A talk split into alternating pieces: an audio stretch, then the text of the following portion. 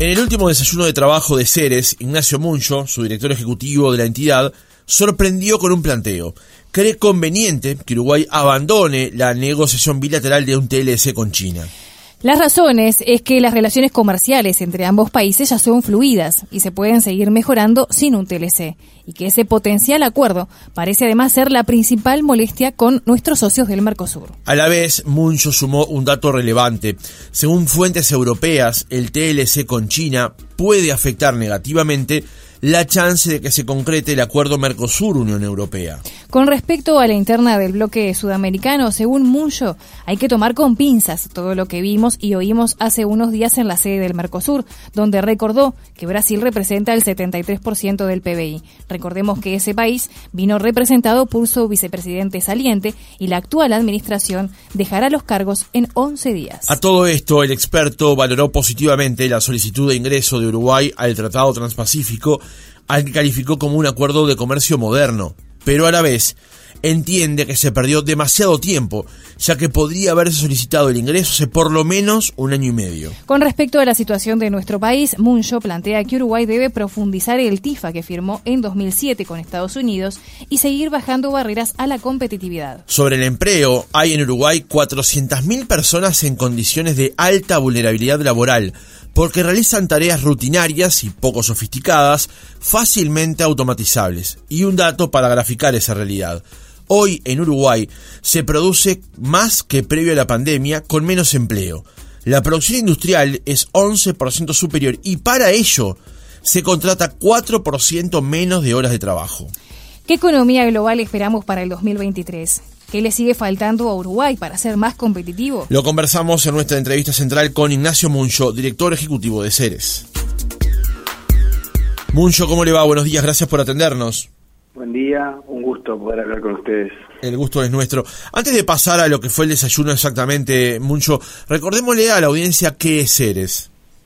Ceres es un centro de investigación especializado en, en políticas públicas, fundado en 1985 y que tiene como objetivo central contribuir al debate público de los temas de interés general. Por eso es que se realizan no solo desayunos como el que hicimos la semana pasada, sino también informes, documentos, presentaciones, básicamente con el fin de generar material para que la gente pueda analizar los aspectos centrales, relevantes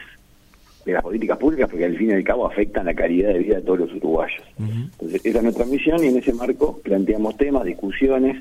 temas que a veces parecen eh, que generan malestar,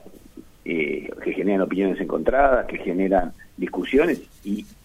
cuando pasa eso es que estamos cumpliendo con nuestra tarea, con nuestra misión, que es fomentar el debate, pero con información, con números, con análisis y no en base a prejuicios. Y eh, con preconceptos ideológicos. En el desayuno de trabajo de la semana pasada, usted presentó allí un trabajo, un análisis de la situación y fue desde lo internacional hasta lo local y pretendo en el reportaje seguir más o menos esa línea. Lo tituló Introspección, Serenidad y Reimpulso, el Uruguay ante un contexto global y regional desafiante. Comencemos primero por lo global. Usted habla de un mundo tormentoso, la guerra y el COVID siguen generando serios problemas. Pero para atrás de las nubes, si se mira con atención, se pueden ver algunas señales positivas y oportunidades para Uruguay. Señala, por ejemplo, que la guerra en Ucrania no da tregua, aunque se termine ahora, las consecuencias por el drama humano, la crisis energética y alimentaria se harán sentir por mucho tiempo. Comencemos por ese punto, Muncho. ¿Cómo ha afectado a la economía de este año, del 2022, que está llegando a su fin, la invasión de Rusia a Ucrania que comenzó pasado o promediando el mes de febrero? Sí, tuvo un primer impacto en la economía que fue la suba de precios, ¿no? Generó un impacto inflacionario inicialmente que se vio durante el primer semestre con fuerza del año y que obviamente fue muy negativo para los trabajadores en el Uruguay y en gran parte de los países del mundo porque aumentó el costo de la canasta básica de alimentos. Eso fue un impacto de corto plazo, digamos, que a lo largo del año se fue disipando y se fue eh, reduciendo eh, también a nivel global. Después hay un impacto que para mí es muy importante, que es de mediano y largo plazo, porque la guerra en Ucrania lo que ha generado en Europa fundamentalmente es una preocupación que no la tenían presente o por lo menos no la tenían delante de los ojos, que es la inseguridad alimentaria y la inseguridad energética, que hoy están sufriendo específicamente en el invierno con problemas de calefacción en muchas de las, principales ciudades de Europa. Eh, el haber dependido tanto de esta zona de Europa, de, Europa Oriental, digamos, eh, para proveer alimentos y energía, eh, ha generado una reacción, digamos, de Europa Occidental hacia otras zonas del mundo para lograr socios confiables para poder tener cierta seguridad alimentaria y energética y ahí es donde entra América Latina en su conjunto como principal región del mundo, productora de alimentos, y también con un enorme potencial de producción de energías renovables, energías verdes, que están obviamente no solo de moda, sino que son la prioridad absoluta en materia estratégica para eh, producir energía. Hay Uruguay en ese marco, en una América Latina que tiene eh, por delante una mayor relación comercial con Europa, Uruguay, que tiene ambos factores productivos, alimentos y energía excedentaria para poder vender a, Europa y al resto del mundo, se le agrega un factor que no tiene la mayor parte de los países de la región, que es seguridad institucional. Eh, democracias plenas que pasan distintos partidos y hay reglas de juego que no se cambian y eso es muy importante para atraer inversiones de largo plazo, específicamente con las asociadas a las energías verdes, que demoran mucho tiempo, el hidrógeno verde es la vedette hoy respecto, pero son grandes inversiones que tienen plazos grandes de repago, que llevan tiempo y hay que generar la confianza de que puede trascender varios gobiernos eh, los resultados de la inversión. Algo en Uruguay lanzó el año pasado eh, un plan eh, 2040 de desarrollo de, la producción de hidrógeno verde, o sea, 2040, o sea, piensen cuántos gobiernos van a pasar acá el 2040 y Uruguay puede plantear a nivel global un plan para tantos años. Entonces, por ese lado nosotros vemos que hay una oportunidad subyacente que va más allá de si la guerra se soluciona a la brevedad, si se soluciona en los próximos meses o el próximo año, por eso va a estar. Hemos hablado mucho en Europa esto, eh, y este cambio de chip, digamos, va a ser permanente, independientemente del resultado de la guerra, y ahí es donde aparecen algunos aspectos importantes sobre la mesa, que es, por ejemplo, el acuerdo que Uruguay, como miembro del Mercosur, eh, aprobó en 2019 un acuerdo de comercio entre Europa, la Unión Europea y el Mercosur, que lamentablemente se fue para un cajón en aquellos momentos, no progresó porque no, no fue ratificado por los parlamentos, lamentablemente el Parlamento Europeo, eh, apareció el tema del Amazonas, aparecieron varias excusas, digamos, importantes, pero excusas al fin para no avanzar, porque no había interés genuino de algunos países europeos de que esto avanzara, pero ahora, con la guerra este año, apareció de nuevo sobre la mesa, y se espera que el año que viene, cuando España asuma la presidencia de la Unión Europea a partir de junio, este tema sea central. Justo el otro día lo hablaba con autoridades españolas de gobierno, y me decían, me confirmaban que, que a partir de junio España va a poner este tema como su principal objetivo en la presidencia que va desde junio hasta diciembre como presidente de la Unión del Consejo de la Unión Europea. Entonces, esa, es una consecuencia importante. Pero a nivel global, más allá de la guerra, están pasando cosas relevantes que van directamente afectadas con la principal preocupación económica que hubo a lo largo del año, que fue la inflación en Estados Unidos y en Europa, que había llegado a registros jamás vistos en 40 años. Eh, eh, ambas regiones tenían una inflación muy estable previo a la pandemia y con las políticas que se implementaron para sacar a la economía adelante, se generó una presión inflacionaria mucho más allá de lo esperado, que generó cierta preocupación porque la inflación es una variable muy complicada que uno jamás sabe eh, cómo lo va a poder controlar, porque no está eh, directamente bajo control del gobierno, sino que es una variable que depende de, los agentes privados que toman decisiones permanentemente. Eh, al principio de año empezó a subir fuerte, a, media, a mitad de año fue un gran problema y ahora, y esto para mí es lo más importante, en los últimos meses y diría en las últimas semanas, han habido señales positivas de aflojamiento de la inflación, que empezó a ceder, tanto en Europa como en Estados Unidos, y que empieza a ceder es una buena señal de que la medicina que se aplicó que es la tradicional de macroeconomía, de subir las tasas de interés, está dando resultados. Y que esté dando resultados quiere decir que la preocupación sobre la inflación global afloja y las, las tasas de interés, que es una variable muy importante para el Uruguay, no van a crecer tanto o, seguir subiendo como subieron este año el año que viene. Eso determina para nosotros, junto con el freno a la caída de los precios de los alimentos internacionales, que también es muy importante para el Uruguay, la soja, la carne, el arroz, la leche,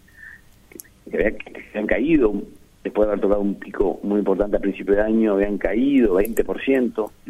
a mitad de año, se frenó esa caída y las perspectivas para el año que viene,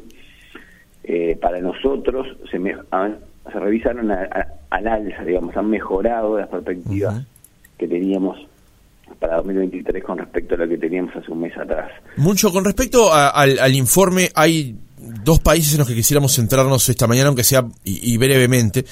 Uno es China. Usted señala que eh, los chinos finalmente se cansaron de la política COVID-0, lo dejaron de manifiesto las manifestaciones del 26 de noviembre, que arrancaron con protestas en varias ciudades, pero también habla de la diferencia en el crecimiento de la economía china y cuáles pueden ser las políticas que va a aplicar para mejorar esos guarismos de aquí en adelante. Eh, brevemente, ¿qué podemos señalar con respecto a China, que además es el principal socio comercial de Uruguay?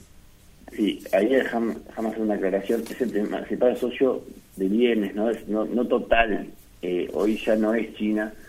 Eh, cuando se cierre el año 2022 va a ser Estados Unidos el principal socio comercial de Uruguay porque hay que sumarle a la soja, a la carne, a la celulosa, hay que sumarle las ventas que hace Uruguay de software, de, servicios profesionales, que son cada vez más y tienen como principal mercado a Estados Unidos. Cuando uno suma las exportaciones de servicios, que son de mayor valor agregado en muchos aspectos que, que determinados bienes, el principal socio no es China, sino que es Estados Unidos. Eso me parece importante recalcarlo porque está instalado en la población, en la gente, hace mucho tiempo, que es China nuestro principal socio comercial. Lo que lo que pasa es que habitualmente lo que vemos son los datos de exportación, ¿no? y ahí es lo que señala estrictamente China. porque es más fácil de acceder a esos datos porque salen de las de aduanas, son datos que están todos los meses disponibles, sabemos a dónde van los barcos lo que es más difícil saber es a dónde se están vendiendo eh, programas o asistencia técnica para software, que es que está uno, una persona trabajando en una computadora en Uruguay conectada con una persona en Estados Unidos que le está vendiendo un asesoramiento.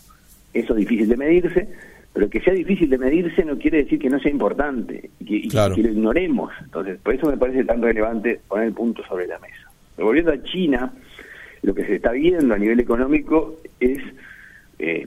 una complicación importante para que la economía vuelva a tener las tasas de crecimiento que tenía en el pasado.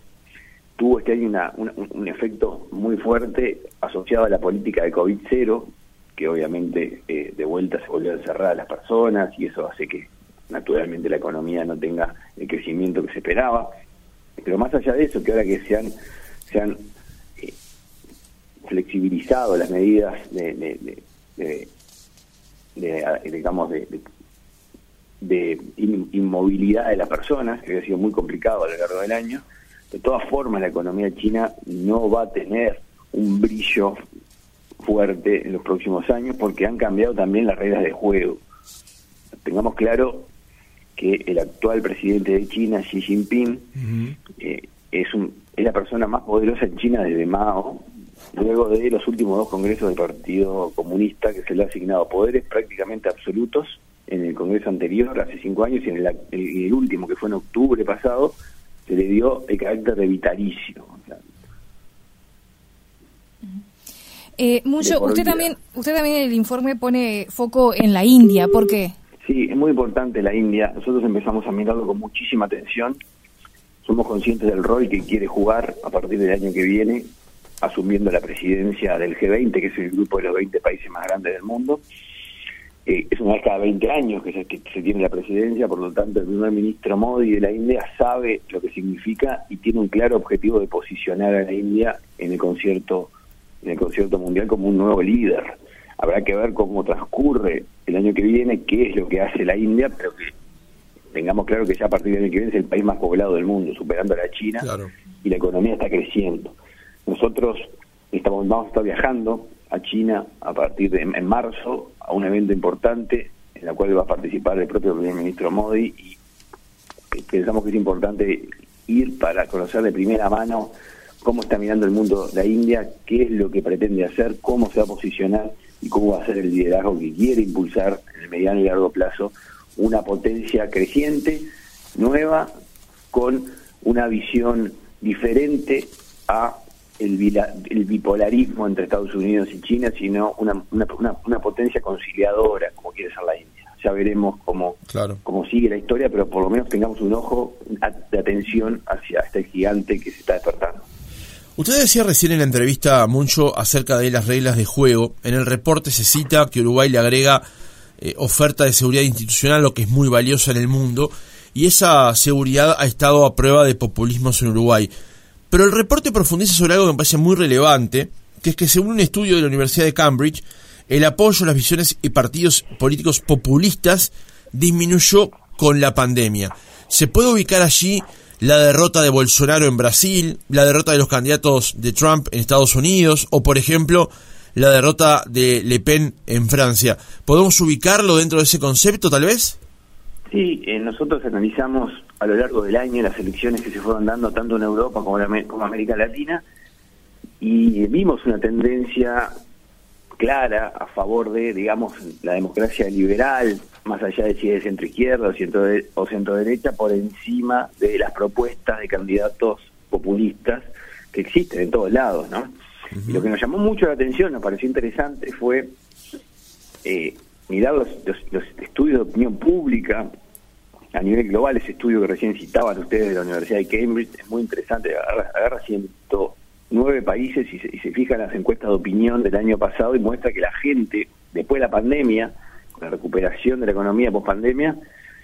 cambió un poco su visión con respecto a los líderes políticos,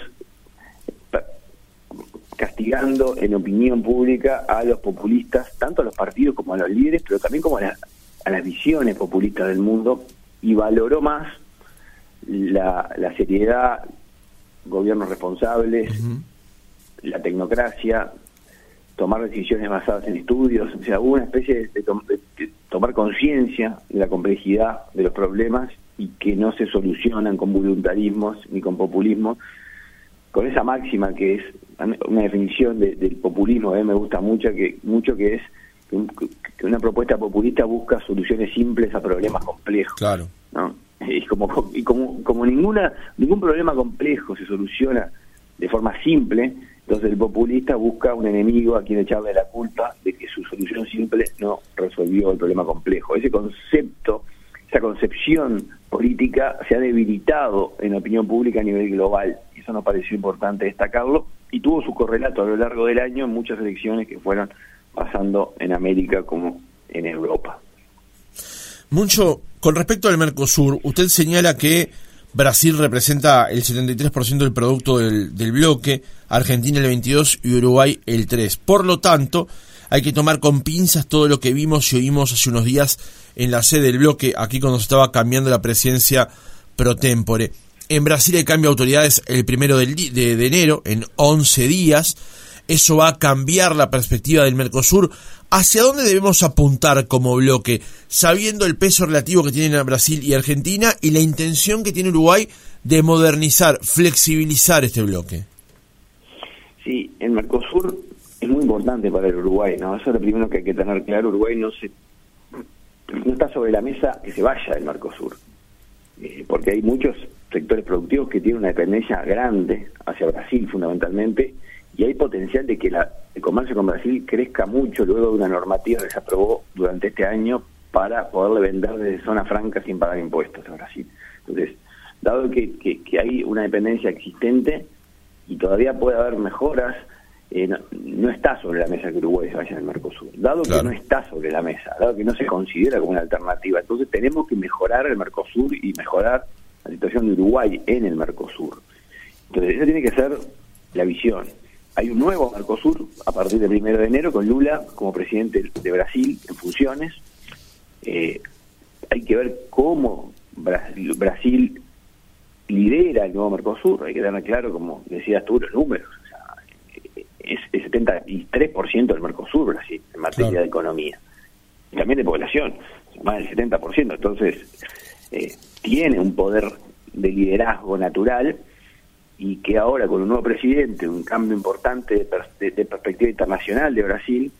acaba va a asumir el primero de enero un canciller de carrera diplomático muy bien formado, eh, que fue embajador en Estados Unidos, que fue embajador en Argentina, que fue canciller del gobierno de Dilma Rousseff, que, que es del riñón de Itamaraty, de la Cancillería brasileña, de, carrera, eh, altamente sofisticado y, tiene una visión global, una visión multilateral muy distinta a la del gobierno de Bolsonaro que posicionó a Brasil por fuera de los organismos multilaterales. Entonces va a haber un cambio en Brasil a nivel global que se va a traducir también en el Mercosur y en ese marco Uruguay tiene que dialogar, iniciar un diálogo profundo con Brasil para poder sostener su intención de lograr acuerdos por fuera del Mercosur, por ejemplo el acuerdo transpacífico que se anunció el primero de diciembre que Uruguay pidió su solicitud como miembro pleno, lo cual nosotros saludamos como una excelente noticia, aunque un poco más tarde que lo que se podría haber hecho, se dejó perder un año y medio, pero de todas formas, más vale tarde que nunca. Es un buen acuerdo, Uruguay le calza muy bien ese acuerdo, pero no es automático, no hay que esperar a que se apruebe por parte de los 11 países, Uruguay tiene que cumplir con los requisitos que implican el acuerdo, que ya está funcionando, pero es un acuerdo moderno y con mucho potencial de seguir creciendo en todo el Asia-Pacífico. ¿Cuáles son esos requisitos, mucho? Porque eh, no, no, son tan sencillos de cumplir tampoco, ¿no? No, eh, bueno, más o menos eh, hay dos aspectos que son los que más preocupan, que es el, el manejo de las empresas públicas y la relación con los proveedores, tanto locales como internacionales de la discrecionalidad que pueden tener las empresas del Estado en el manejo de aspectos del mercado en el que operan. Eso eh, está establecido que tengan un trato, digamos, lo, menos discrecional posible, pero hay anexos y hay países que son miembros como Malasia que tienen empresas públicas con muchas eh, que están con muchos digamos tratamientos especiales que están incluidos en los anexos y fueron aceptados por lo tanto hay espacio para negociar en el marco de las empresas públicas. Después hay otro tema que es delicado, que es eh, el tratamiento de la propiedad intelectual, que se exige a los países que ingresen que se adhiera al que se llama el Tratado de Cooperación en materia de patentes, que es una especie de mega base de datos donde se circula más rápido la información de las distintas patentes en los distintos países del mundo. Eh, Uruguay no pertenece a ese, a ese tratado. Hay 156 países que son miembros, en América Latina son muy pocos los que no estamos, en el mundo son muy pocos, ¿no? Si hay 156 que ya pertenecen, en América Latina los que no están en el acuerdo son Paraguay, Bolivia, Argentina, Venezuela, Surinam y Guyana Uruguay. El resto está, como gran parte del mundo. Se exige esto. Esto ha generado alguna preocupación en la industria farmacéutica porque se dice que puede afectar la producción de copias y genéricos que se hacen en Uruguay, medicamentos que no son los patentados, y que eso podría, en el caso de prohibirse, aumentar sustancialmente los costos del sistema de salud en materia de medicamentos. Nosotros realizamos la, literatura, la biografía a nivel internacional y no encontramos ningún estudio que muestre una relación directa entre ingresar en el Tratado de Cooperación de Patente y que te suban los costos de salud de forma significativa. No hay. Tampoco eh, en base a las conversaciones que tuvimos con operadores del sector, encontramos una preocupación gigantesca porque no puedan seguir produciendo lo que producen. Sí hay una preocupación de algunos productos puntuales, algún medicamento puntual, pero también nos hablan de plazos de demora, o sea, no es, automático. Así que nosotros lo que concluimos es que es incierto el impacto negativo que puede tener entrar al Tratado de Cooperación de Patentes eh, y es dilatado en el tiempo, no es automático, por lo tanto no puede trancar esto que Uruguay ingrese al Transpacífico o por lo menos que avance lo que más se pueda. Y en el caso que ya te aparezcan dentro de, no sé, 10 años un problema directo asociado con el sector, va a haber margen como para apoyarlo porque la ganancia para el país de ser miembro de este acuerdo tan importante en el Pacífico supera ampliamente el potencial costo específico en el sector. Así que creemos que Uruguay tiene que seguir adelante y tiene que lograr avanzar más allá de que el Mercosur pueda no querer sumarse a esto, porque Uruguay fue solo hacia, el acuerdo Pacífico y habrá que ver qué posición toma Brasil fundamentalmente ante esta decisión de Uruguay. Y en parte por eso hablábamos de que se hubiera que poner sobre la mesa eh, alguna de las fichas que movió Uruguay, la que nosotros pensamos que es más conveniente ponerse el Tratado de Libre Comercio con China, que se empezó a, se empezó a avanzar por parte de este gobierno y creemos que sería bueno tener una predisposición a abandonar esa negociación en, conversaciones con Brasil, porque, porque bueno, porque hoy ya los beneficios no son tan grandes como en el pasado, hay costos asociados a acercarse a China en este momento global, grandes, costos geopolíticos. Directos, costos geopolíticos, pero que pueden traducirse en costos económicos con otros mercados muy importantes para el Uruguay, como Estados Unidos y Europa. Son grandes mercados de venta de servicios uruguayos y con mucho potencial para crecer. Y no es que no le vendemos a China, ya tenemos una gran, un gran volumen de comercio con China, pero nadie dice no seguir como estamos. Lo que sí decimos es que un TLC no es un acuerdo económico solo, es un acuerdo político en las, en las circunstancias globales actuales, pero también las regionales, es un acuerdo político que no queremos que sea vital para el Uruguay como para no ponerlo sobre la mesa y resignarlo ante una mejor relación con el Mercosur y la posibilidad de avanzar si en el acuerdo transpacífico. Bien, mucho lo traigo ahora un poco para el panorama local, porque días pasados la Unión de Exportadores emitió un comunicado por los problemas que está teniendo con referencia a lo que es el valor actual del dólar y cómo esto está afectando a la competitividad. Usted también ha manifestado en algunas notas ya sobre este, sobre este tema. ¿Cuál sería la solución en este momento al problema de, de la competitividad y el valor, el valor actual del dólar? Bueno, lo primero que hay que ser consciente que estamos ante un problema importante, grande, muy complejo y que no hay una solución automática porque si no ya se hubiera hecho, ¿no? O sea, el problema existe. Estamos con una enfermedad que es recurrente en el Uruguay en el año, recuerdo que lo mismo se hablaba en el año 2012, lo mismo en el año 2017, parece que cada cinco años aparece esta enfermedad que se llama atraso cambiario y que hace que Uruguay se encarezca mucho con respecto a sus socios comerciales en el resto del mundo y que los márgenes de los productores se achiquen mucho y los costos suban y, no haya eh, rentabilidad. Eso nos pasa seguido, lamentablemente, eh, eh, y tiene muchas, muchas razones, muchas causas para que eso nos pase,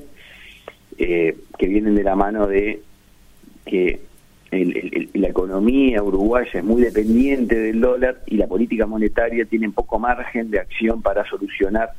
eh, desde el punto de vista de suba del dólar, la situación de pérdida de competitividad que existe. Tenemos una inflación muy elevada que está muy asociada con lo que pasa el valor del dólar, por lo tanto, si se dieran señales contundentes por parte del Banco Central, por ejemplo, la semana que viene, que se reúne la COPOM, la Comisión, el Comité Política Monetaria del Banco Central, y va a resolver qué hace con la tasa de interés en pesos, o sea, si se diera una señal contundente ahí respecto con una baja importante, o por lo menos no seguir subiendo, la tasa de interés, el mercado reaccionaría y se podría frenar la caída del dólar, o dependiendo de cómo es la señal que se da, hasta podría subir el dólar, pero tengamos claro que si el dólar sube mucho, va a generar una inflación eh, creciente también en, el mismo mes y en el mes siguiente, y eso estamos siempre al borde, ¿no? porque tenemos una inflación que hoy está por debajo del 10%, bastante arriba del objetivo, el rango meta del Banco Central,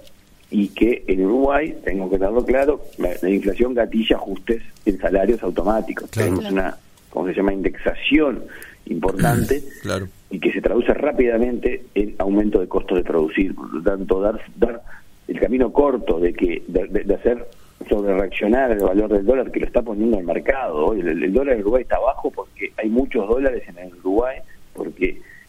porque han ingresado por distintos carriles comerciales, eh, emisiones de deuda del gobierno, ingresos de Argentina, todo eso hace que haya abundancia de dólares y el valor sea bajo. Si uno quiere artificialmente afectar eso con la política monetaria, va a estar afectando también otros precios, como la inflación, y a la larga no va a ser muy efectivo porque los costos van a subir de la mano del aumento de los ingresos de los exportadores y va a generar costos para todo el mundo, porque porque los que no son exportadores también se ven afectados por la suba de la inflación. Ahí está el tema de los platillos chinos, chinos, como decía en su momento Mario Vergara, ¿no? por eso, o sea, era una muy buena imagen aquella, porque mostraba que esto es de equilibrismo. uno toca una variable y se le mueve la otra, entonces hay que poner a girar la, otra para que para poder tener eh, niveles de competitividad razonable con una inflación bajo control y con un dólar que no se te no se te no se te baja, no se te caiga mucho. Ahora, ¿cómo se soluciona esto de fondo? Bueno, se soluciona mejorando la competitividad del país. O sea, hoy dependemos lamentablemente del dólar como salvavidas para los exportadores porque los costos son muy grandes, los costos de producción, pero también de transporte, de logística, de, ingreso a otros mercados. Uruguay procesa mejoras en ese aspecto, que son reformas estructurales que están siempre en la agenda, pero hay que hacerlas y hacerlas bien y rápido, eh, va a poder tener una ganancia de competitividad. Mientras no hagamos esto, porque esto es lo mismo que yo decía en el 2012, hace una década, eh, mientras no se hagan estas reformas para hacer más competitivo el país, vamos a estar con problemas de atraso cambiario recurrente como lo estamos viviendo eh, en, este momento. Bien, mucho una última pregunta. El documento de Ceres tiene 43 páginas, es imposible abordarlo todo en un reportaje. Más o menos disponemos de media hora y quisimos ir etapa por etapa, capilarmente, para poder llegar a lo que tiene que ver con Uruguay. Nos quedan 10 preguntas de las que armamos en la producción por fuera, pero quiero centrar en una de las que disponemos unos, unos instantes nada más para su respuesta, porque tiempo atrás se había presentado un informe con respecto a la vulnerabilidad en el empleo en Uruguay. Y hoy, tal vez años después de aquel informe, lo estamos viendo en negro sobre blanco. Según el informe que presentó Ceres días pasados, la producción industrial aumentó 11%, pero las horas trabajadas para crear esa producción bajó 4%, lo que habla de un proceso de automatización y lo que nuevamente expone o aclara que expone a cerca de 400.000 empleos que pueden quedar por el camino. Y en el informe de Ceres se habla del tema educación, la reforma educativa, de forma tal de eh, presentarles opciones a los futuros trabajadores que no sean justamente recurrir a esos empleos vulnerables. Una reflexión sobre este tema, mucho en el cierre de la entrevista. Es un gran desafío que tenemos por delante. El mercado de trabajo va a estar por delante ya está y lo va a estar por muchos años en, un modo tensión, digamos, porque eh, los, los trabajos que se demandan son cada vez más exigentes en habilidades y capacitación y lamentablemente tenemos eh, una población en el país con, con, bajos niveles eh, educativos como consecuencia de una crisis del sistema educativo que tiene mucho tiempo atrás y que recién ahora está intentando tener una transformación que, habrá que ver cómo se procesa el año que viene cuando entre en vigencia y qué efectos tiene también. la crisis existe y son muchas las personas que tienen vulnerabilidad laboral ante el avance de la tecnología y la sofisticación. Entonces nosotros lo que decimos es que esto que esto es irreversible, o sea que cada vez vamos a tener más puestos de trabajo exigentes, las inversiones que llegan al país buscan estos puestos de trabajo